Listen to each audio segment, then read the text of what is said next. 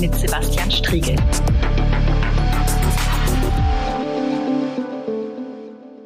Ja, hallo und herzlich willkommen zurück zur großen Anfrage. Ich habe einige der vergangenen Folgen mit einem Hinweis darauf eingeleitet, was die aktuelle Corona-Pandemie in unserem Leben alles verändert und äh, welche Herausforderungen das schafft. Heute soll es um Veränderungen gehen, die mit keiner neuen, sondern mit einer ziemlich alten, aber immer noch brandaktuellen Herausforderung zusammenhängen. Wie verändert die Pandemie den Rechtsextremismus? Oder besser, wie verändert das Virus die Art und Weise, wie Nazis agieren? Öffentliche Debatte und umfassende Kritik und Diskussion aller staatlichen Maßnahmen, besonders dann, wenn sie wie der gegenwärtige Lockdown massiv in Freiheitsrechte eingreifen und die Einzelnen zum Teil existenziell beschränken, sind notwendig. Und äh, ich denke, das kann man so sagen, demokratischer Normalfall. Was wir jedoch im vergangenen Jahr am Beispiel der Querdenkerbewegung und ihres Umfelds sehen konnten, ist nicht etwa berechtigte Kritik oder der Versuch einer Debatte. Es ist die Geschichte einer Radikalisierung und so könnte man es vielleicht auch sagen, die Geschichte einer erfolgreichen Markenwerbung der Rechtsextremen, die sich misstrauen gegen Politik und Angst vor persönlichen Nachteilen, aber auch zum Beispiel vor sozialem Abstieg zunutze machen, um ihre Ideologien zu verbreiten. Über dieses besorgniserregende Phänomen und damit zusammenhängende Fragen möchte ich mich heute mit Dr. Matthias Quent unterhalten, dem Rechtsextremismusforscher und Direktor des Instituts für Demokratie und Zivilgesellschaft in Jena. Schön, dass Sie dabei sind, Herr Quent. Guten Tag, herzlichen Dank für die Einladung. Ja, ja Quent, äh, lassen Sie uns doch gleich zum Kern der Sache kommen. Äh, was haben wir im vergangenen Jahr in der Querdenkerbewegung und in Ihrem Umfeld für eine Entwicklung beobachten können? Wer waren die Querdenker ganz zu Anfang und wer sind sie heute? Also zunächst ist es ja eine Eigenbezeichnung, vor der ich mich deswegen auch scheue, sie ein bisschen zu, zu so zu übernehmen. Querdenken ist ja eigentlich eine Sache, die man sympathisch finden kann, also out of the box denken und damit machen sie ja auch ähm, ganz massiv Werbung, dass sie querdenken, sie denken außerhalb der, der Rahmen, außerhalb dessen, was äh, vorgegeben äh, wird. Und ähm, das macht auch ein Merkmal dieser Proteste aus. Ich habe das mit Bourdieu mal so als Heterodoxie bezeichnet, also äh, dieses aus Prinzip gegen die Orthodoxie, gegen die Lehrmeinung sein. Das ist etwas, was da eine sehr große Integrationskraft hat und äh, was nicht prinzipiell erstmal problematisch äh, sein muss. Das wurde in der Anmoderation ja auch, äh, auch gesagt. Natürlich ist äh, Kritik und auch Fundamentalkritik in der Demokratie berechtigt und oft, äh, oftmals auch ein äh, Treiber für Emanzipations- und Freiheitsbewegungen. Ähm, das haben wir hier aber explizit nicht. Wir haben ein Sammelsurium von Akteuren, die bereits kurz nach dem Ausbruch der Pandemie in Deutschland gestartet sind unter verschiedenen Namen, Corona-Rebellen, Hygienedemonstrationen und so weiter, die sich dann irgendwann äh, hinter den äh, vor allem Stuttgarter Querdenkern äh, zusammengetan haben und hier von Anfang an also eine skurrile Mischung von einerseits äh, Impfkritikern, Hibikesken, äh, Eskapisten, die sich ja auch in Südwestdeutschland vor allem gezeigt haben, bis hin zu knallharten NPD-Nazis und Hooligans in, ähm, in, in Sachsen oder ReichsbürgerInnen in Berlin, Sven Liebig in Halle, alle möglichen äh, Milieus, die dann doch sehr schnell das Bild komplettiert haben, dass man es hier im Grunde mit einer rechten Bewegung äh, zu tun hat, in der man nicht nur keine Berührungsängste zu Antisemiten, Rechtsextremen, Hooligans hat, ähm, sondern tatsächlich auch zentrale ideologische ähm, Gemeinsamkeiten teilt, wie etwa Antisemitismus, Verschwörungsdenken und andere. Ja, Sie haben schon auf die Heterogenität äh, der Bewegung verwiesen. Was macht äh, Querdenken denn eigentlich so attraktiv für Menschen, sich äh, dorthin zu bewegen und solchen sehr unterschiedlichen, aber doch im Kern antisemitischen Klischees nicht nur zu lauschen, sondern die auch zu verinnerlichen und dann selber zum Verteiler oft auch solcher Klischees und Stereotype zu werden? Na, zum einen ist es ja keine Überraschung, nichts, nichts äh, besonders Bemerkenswertes und auch gar nicht problematisch, dass es bei so einer großen gesellschaftlichen äh, Ausnahmesituation, manche reden von der größten Krise seit 1945 und man, manche Ostdeutsche finden diese Kommentierung dann auch aus nachvollziehbaren Gründen ähm, etwas deplatziert. Äh, sei es drum, wie man sieht, aber dass es in so einer Situation Widerspruch gegen die staatliche Politik gibt, dass es Ängste, Sorgen ähm, und, und Widerspruch gibt, ist ja erstmal eine ganz, ganz normale ähm, äh, Geschichte.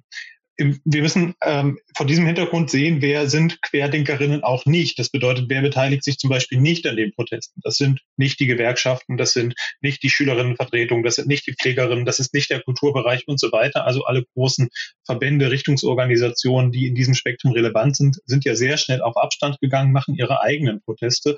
Jetzt komme ich zur eigentlichen Frage diese Protestszene, gerade auch mit ihren Verschwörungsideologien, mit den, wenn man so will, den Aluhüten, die besonders schrill auftreten, die den Reichstag stürmen oder zumindest die Treppen erstürmen, ähm, sorgen für eine ähm, ja, bildhafte ähm, Kommunikation, vor allem auch in sozialen Netzwerken, die sie populistisch als die einzige Widerstandskraft äh, in Szene setzt. Obwohl das ja gar nicht stimmt, weil es ja eine ganze Reihe von vielfältiger demokratischer Kritik an der Maßnahmen, der Art und Weise ihrer Umsetzung und so weiter gibt. Manche gehen die Maßnahmen nicht weit genug, manche gehen sie äh, zu weit, zu schlecht reguliert. Man müsse andere Fragen stellen im, im Kontext zu sozialer Ungleichheit und Umverteilung und so weiter. Da gibt es ja alle möglichen äh, Spielräume, aber die äh, Rechtsradikalen letztendlich dann doch haben es geschafft, den Protest in der Öffentlich äh, Öffentlichkeitsarbeit, in der Kommunikation zu kapern und auch zu prägen, was dazu führt, dass es sich ein bisschen ähm, ja selbst, äh, selbst reproduziert. Das heißt also, es wirkt so, als wären das die einzigen, die ähm, einen grundsätzlichen Protest in die Öffentlichkeit tragen. Und das wiederum führt dazu, dass Menschen mit aus unterschiedlichen äh, Spektren davon angezogen sein können, ähm, die entweder auch bestimmte ähm, antisemitische Denkmodelle bereits mitbringen oder aber die einfach der Meinung sind, irgendwas äh, stimmt nicht, die unter der Situation leiden, die zu viel Zeit haben, um auf Telegram rumzuklicken. Es kann ja alle möglichen Motive geben und die dann in so einen Radikalisierungsstrudel geraten, der insbesondere durch die sozialen Medien auch angeheizt wird und ein bisschen auch davon, dass die mediale Aufmerksamkeit für diese Akteure zu bestimmten Zeit, äh, Zeitpunkten ja sehr groß war. Ähm, also es kann ganz, ganz viele Gründe geben, warum Einzelpersonen, einzelne Gruppen ähm, sich im Sinne von Querdenken oder wie auch immer sie sich gerade nennen, äh, äh, engagieren. Sie haben jetzt schon ein Stück weit auf die Radikalisierungspfade Bezug genommen. Lässt sich denn da auch sozusagen, lassen sich da typische Verläufe rausarbeiten? Ist das, äh, also ist so ein Radikalisierungspfad etwas, was sehr zwangsläufig verläuft? Ist das sehr individuell? Welche Erfahrungen gibt es da äh, inzwischen? Naja, zu einem muss man sagen, dass die Forschung da nicht nur in dieser Perspektive, sondern allgemein auf die in der Frage der Radikalisierung äh, in der äußersten Rechten und gerade von auch so ähm, ambivalenten Phänomenen wie den sogenannten Reichsbürgern vergleichsweise am Anfang steht. Äh, und ein zweites kommt hinzu, dass Radikalisierungspfade ja eigentlich immer nur rekonstruiert werden können. Das bedeutet also am Ende einer Radikalisierung, wenn es zu einem äh, Anschlag, zu Gewalt oder zumindest zu einem hohen Einsatz von ähm, persönlicher Kraft von Kosten für einen politischen Zweck äh, gekommen ist. Das heißt, wir haben also Radikalisierungsverläufe, die nicht widerspiegeln, was, wie es Menschen ergeht, die nicht in, in Extremen enden, also auch in Verhaltensextremen enden.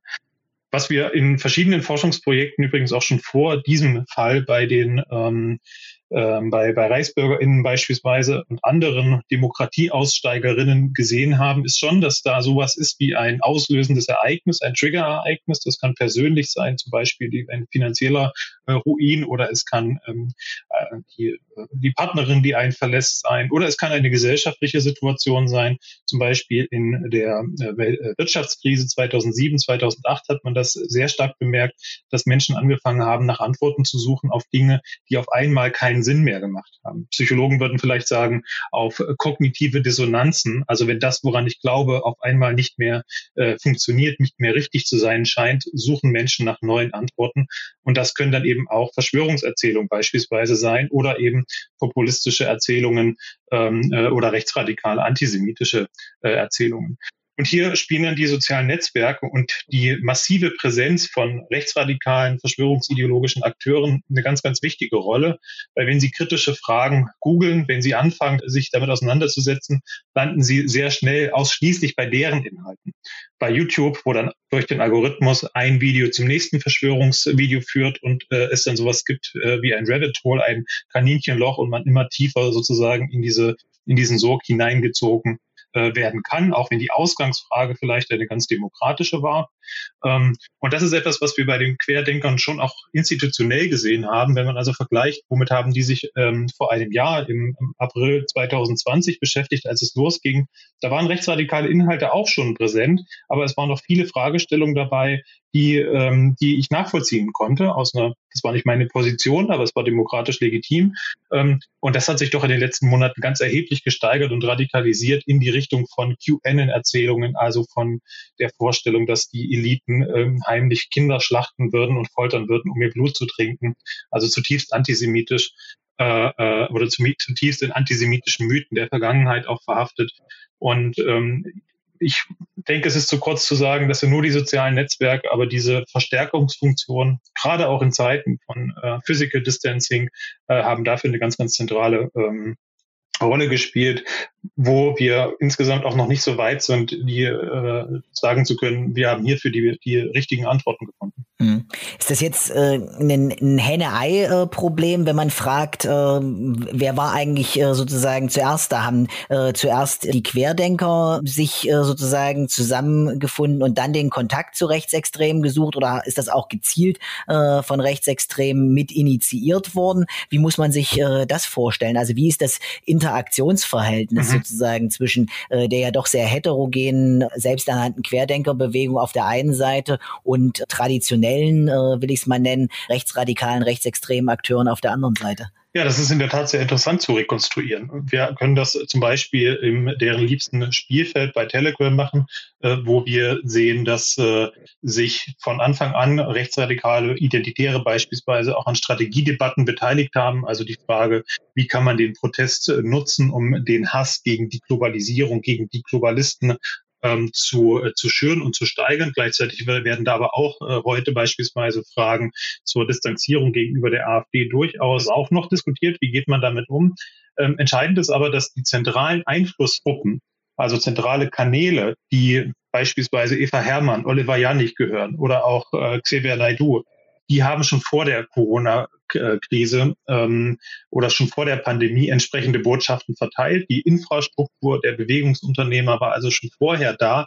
Dann kam die Krise und äh, Akteure wie eben zum Beispiel Eva Hermann oder andere konnten mit ihren Narrativen da eins zu eins ansetzen. Das sind nicht unbedingt die organisierten Parteien, nicht die klassischen äh, Gruppen, nicht unbedingt Kameradschaften, sondern so Influencer, Einzelpersonen, die zwar ein größeres Netzwerk haben, aber tatsächlich auch über ihre Persönlichkeit integrieren und Gemeinsamkeit stiften. Heiko Schrang wäre ein weiterer.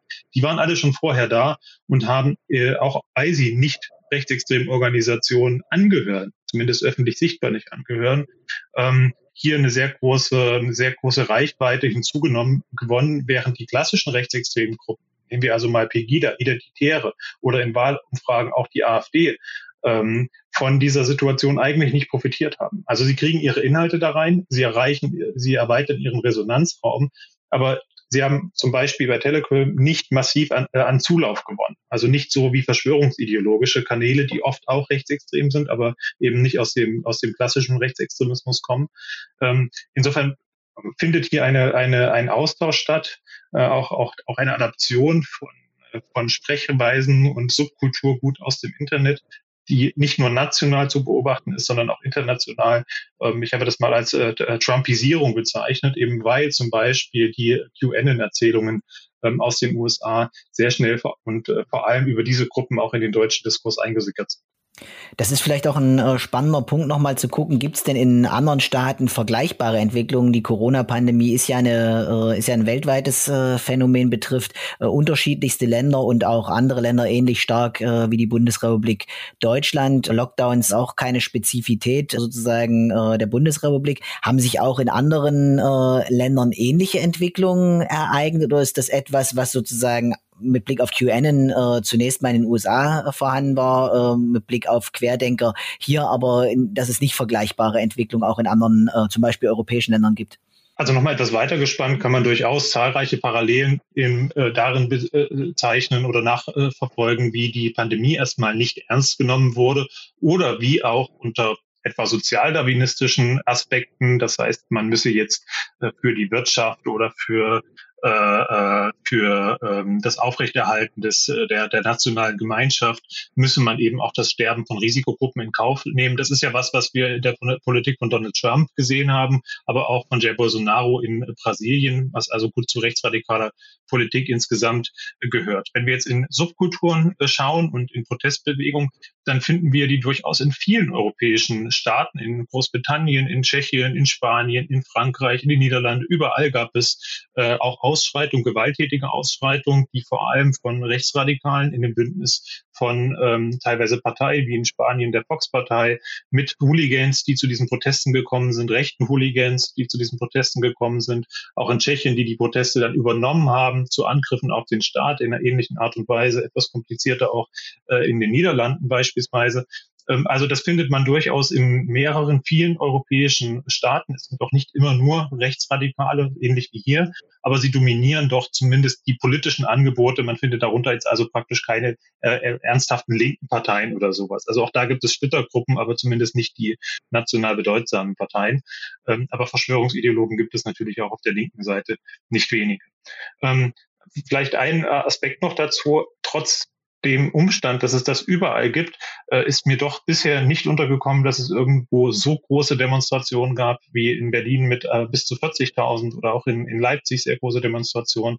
Also in anderen Ländern sind alle Berichte, die ich kenne, ähm, ich, mir fällt jetzt kein Fall ein, wo dort mehr als 10.000 Menschen demonstriert mhm. äh, hätten. Und in Deutschland ist sowas entstanden wie eine Integrationskraft, dass also auch Menschen aus anderen Ländern hierher gekommen sind zu den Protesten, dass die radikale Rechte da grenzüberschreitend mobilisiert hat. Ähm, zuletzt ist es ja auch in Wien zu Demonstrationen gekommen. Aber insgesamt hat das nicht den Ausma das Ausmaß erreicht äh, wie in Deutschland.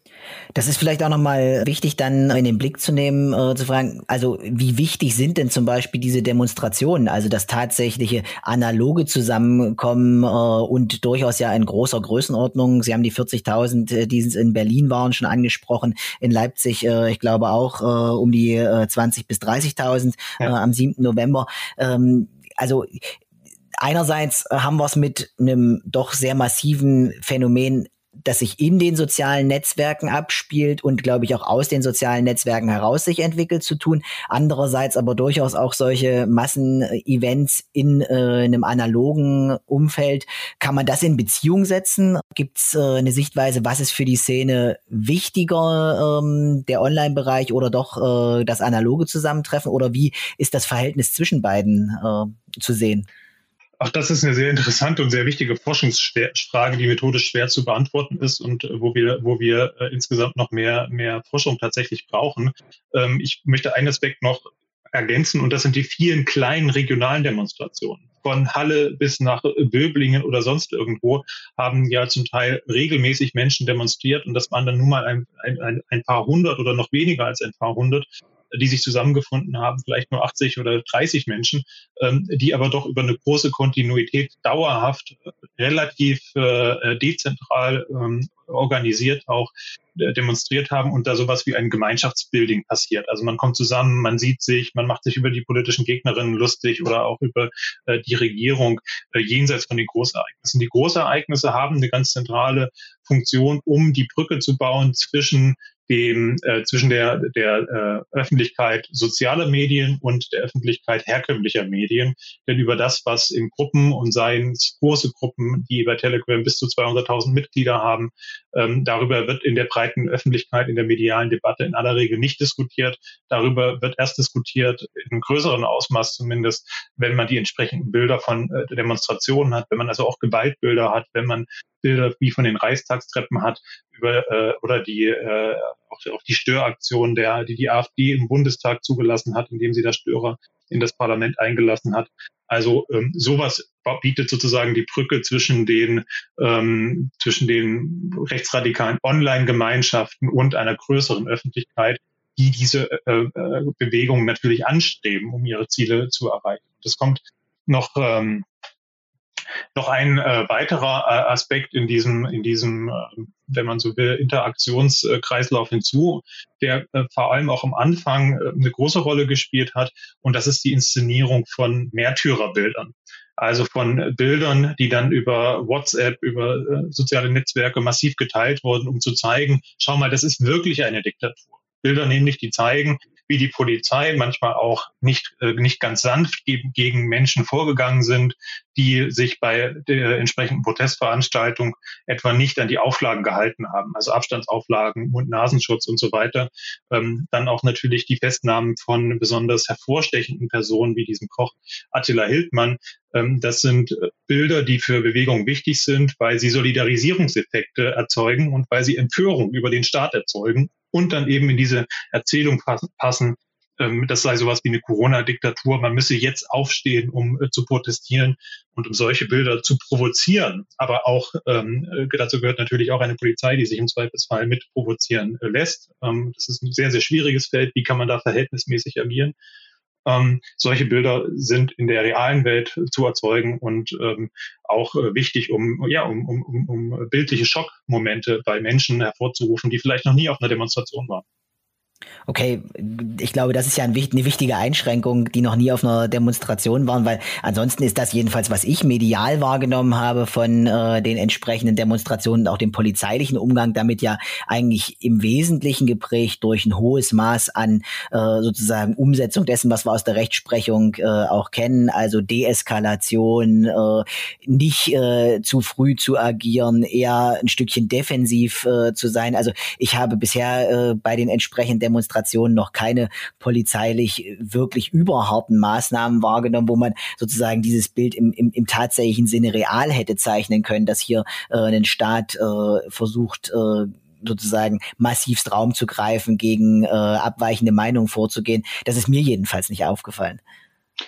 Nein, das, ich würde die, würde die Bewertung äh, teilen. Nichtsdestotrotz ist das ja eine Frage des Framings. Und auch wenn ein Wasserwerfer wie in Berlin beispielsweise auch nur zur Beregnung eingesetzt wird, ähm, also nicht mal mit, mit dem Druck gearbeitet wird, sondern nur mit so ein bisschen Feuchtigkeit und äh, aus, der, aus der Luft, äh, dann ist das im Maßstab zu anderen Demonstrationen, vor allem auch zu linken Demonstrationen, äh, in der Vergangenheit äh, natürlich tatsächlich eigentlich ein Kuschelkurs aber es sind, liefert trotzdem Bilder, die man mit entsprechenden Kommentaren, mit entsprechenden Einordnungen, Bewertungen sehr dramatisiert äh, wiedergeben kann und da ein Framing betreiben kann, ähm, das natürlich mit, einer, mit der Realität äh, in, einem, in einem Rechtsstaat und seinen positiven und manchmal auch gewaltförmigen äh, Seiten äh, nicht viel zu tun hat. Aber für die Propaganda taugt es allemal. Hm.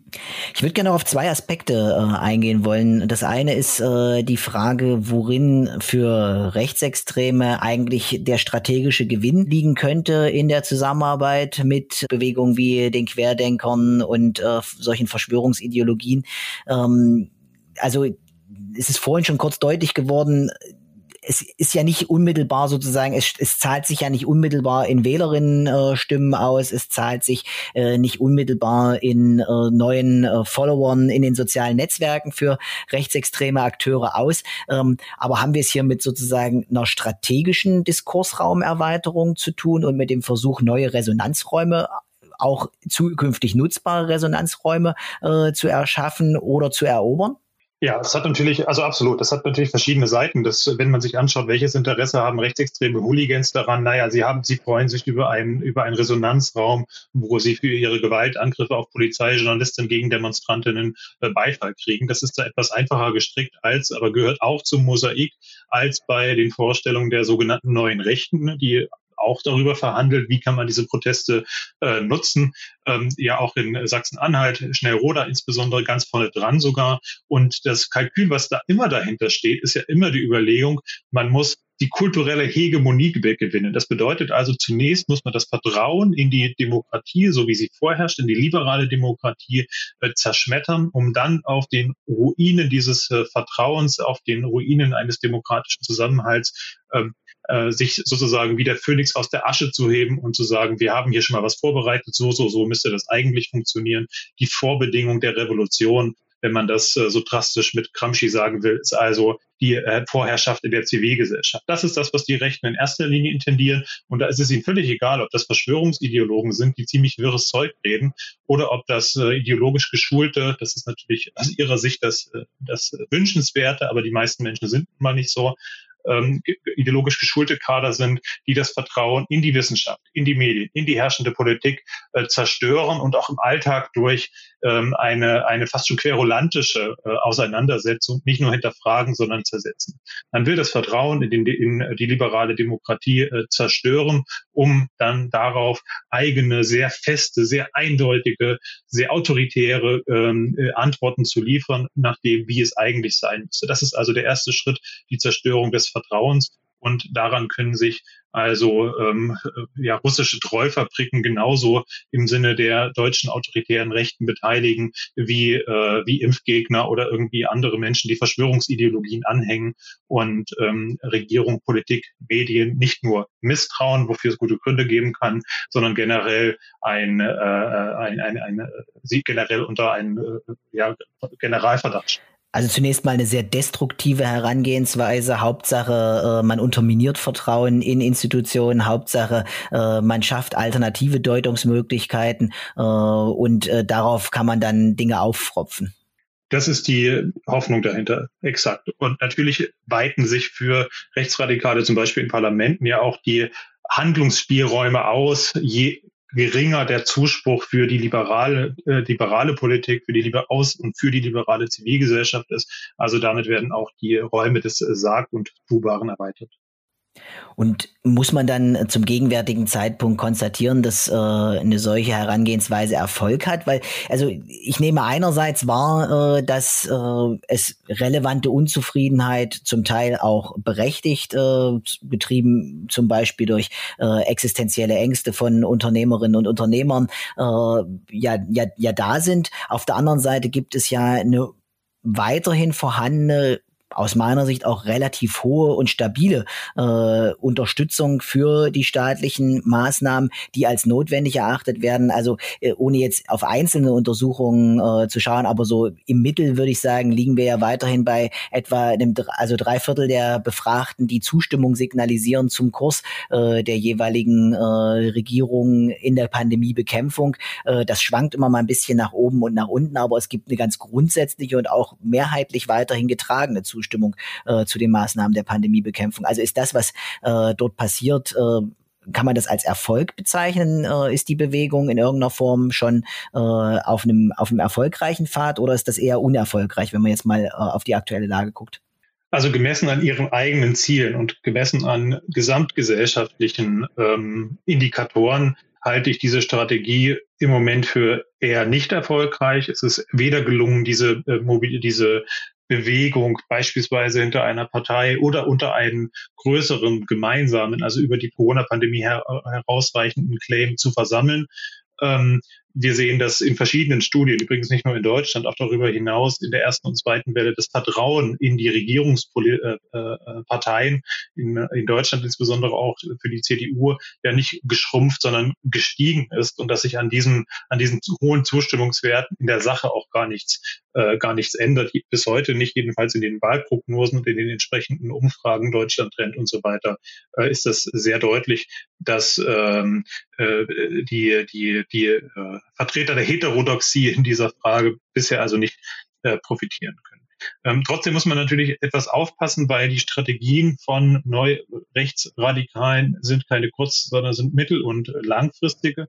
Das heißt, auf diesen jetzt geschürten oder auch ähm, ähm, verbreiteten Misstrauen kann womöglich in Zukunft aufgebaut werden mit anderen Mitteln, mit anderen Maßnahmen, mit anderen Strategien und vielleicht auch in einer anderen gesellschaftlichen Situation im Hinblick auf die Bundestagswahl und auf eine Situation, wenn das zeigen uns ja auch Studien, dass sozusagen die ähm, es einen, einen Zusammenhang zu geben scheint zur aktuellen Schwere der Pandemie und der Zustimmung zu Verschwörungstheorien oder Ideologien.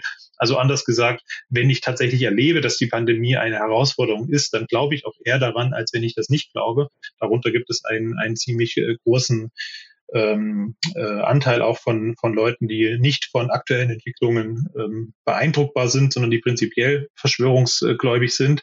Was ich nur damit sagen will, ist, dass ähm, stellen wir uns vor, die Pandemie ist gelöst, vielleicht in einem Jahr, in einem Jahr. Die Bundestagswahlen sind vorbei und so manche Wahlgeschenke, die versprochen äh, wurden, können nicht gemacht werden, weil Verteilungskämpfe aufbrechen zwischen verschiedenen mhm. Bereichen und die Kosten zu tragen sind. Dann kann ich mir durchaus vorstellen, dass es hier auch der äh, radikalen Rechten nochmal noch mal gelingen kann, etwas mehr Anlauf zu nehmen und diese Situation ähm, dann vor allem auch rassistisch aufzuladen, also zu sagen, wir müssen die jetzt anstehenden ähm, Verteilungsfragen insbesondere zu auf Lasten von geflüchteten Menschen, von Migranten und Migrantinnen führen. Ja, was uns äh, zu der Frage bringt und das vielleicht äh, zum Abschluss, was könnten denn kluge äh, Herangehensweisen gegen äh, eine solche Bewegung sein? Wir haben ja, wenn man mal von einer von analogen Protestformen ausgeht, durchaus ja auch eine Debatte äh, innerhalb derjenigen, die sich da entgegenstellen wollen. Ist das sinnvoll, jetzt in der Pandemie selbst äh, auf die Straße zu gehen? In welchen Formen tut man das? Äh, äh, tut das dem Anliegen gut? Ist das ein geeignetes Mittel, um äh, tatsächlich dieser Bewegung auch den Raum in und auf der Straße Konkurrenz zu machen äh, und vielleicht auch in die sozialen Netzwerke geguckt, was könnten Strategien sein, äh, dagegen erfolgreich äh, vorzugehen, damit eben Menschen, die zum Teil ja auch berechtigte Fragen haben, äh, eben nicht nur in Verschwörungserzählungen immer weiter hineingezogen werden, sondern äh, andere Angebote haben, äh, auf die sie zurückkommen können äh, und tatsächlich Gespräche wieder möglich werden. Es ist sicher sehr, sehr mühselig und häufig auch nicht von Erfolg gekrönt, aber das Dagegenhalten im privaten Umfeld wie auch in sozialen Medien ist natürlich das absolut äh, Wichtigste. Also darzustellen, zu zeigen, nein, bestimmte Positionen sind nicht mehrheitsfähig, sind, so inszenieren sie sich ja gerne das heißt also, die äh, Widerrede, den, das äh, Aufzeigen von äh, Widersprüchen ist immer wichtig, auch wenn es vielleicht gar nicht die Menschen, die argumentieren, selber erreicht, sondern nur die, die mit zuhören oder die mitlesen. Das ist äh, sehr anstrengend, aber es ist sehr wichtig. Hinsichtlich von zivilgesellschaftlichen, auch Protestbewegungen, ähm, ist es sehr schwierig, da jetzt eine Strategie zu, zu empfehlen, weil ähm, diese Bewegung häufig von, von, von Betroffenheit, von äh, Empörung, von situativen Ereignissen erleben und nicht, äh, nicht, äh, nicht unbedingt äh, langfristigen Strategien folgen. Ähm, aber äh, anknüpfen an das, was ich auf die letzte Frage versucht habe zu antworten, denke ich schon, dass die Zivilgesellschaft als solche, ähm, also in, in, ähm, angesichts auch ihrer, äh, ihrer Vielfältigkeit, ihrer Buntheit, ähm, sich auf Auseinandersetzungen nach Corona vorbereiten können und sollte. Ich persönlich gehe im Moment nicht in größere Menschenversammlungen. Ich kann es aber verstehen, wenn Menschen, die betroffen sind, das Bedürfnis haben, auch nach kollektiver Identität, nach kollektiver Erfahrung bei Protesten. Ähm, nichtsdestotrotz glaube ich, dass die äh, eine, eine Vorbereitung ähm, inhaltlicher, theoretischer, aber auch politischer Natur auf, auf aus Auseinandersetzungen, die jetzt im Sommer, im Spätsommer oder eben auch nach der Pandemie kommen. Äh, die Frage sozusagen, welche mittel- und langfristigen Angebote gibt es eigentlich für eine integrativere, ähm, gerechtere Gesellschaft, äh, die dann vielleicht auch Verschwörungsideologen und Rechtsradikalen das Wasser stärker abgreift, als, ähm, äh, als das im Moment der Fall ist. Ähm, das erscheint mir doch äh, sehr lohnenswert. Man kann also so eine Pause vielleicht auch tatsächlich ähm, konstruktiv nutzen. Vielen herzlichen Dank für auch noch diesen Ausblick. Äh, ich glaube, das ist ein wichtiger Punkt, äh, zu sagen, äh, es braucht auch ein Innehalten, es braucht ein Nachdenken und es braucht vor allem eine Perspektive für die Zeit nach der Pandemie, nach Corona, wie dann eine Gesellschaft auch weiterentwickelt werden kann, die eben tatsächlich inklusiver ist und damit auch es schafft, Angebote neu zu formulieren und breiter aufzustellen. Dankeschön, Matthias Quent, und äh, ja, einen schönen Tag noch. Danke, gleichfalls. Die große Anfrage. Ein Podcast von und mit Sebastian Striegel.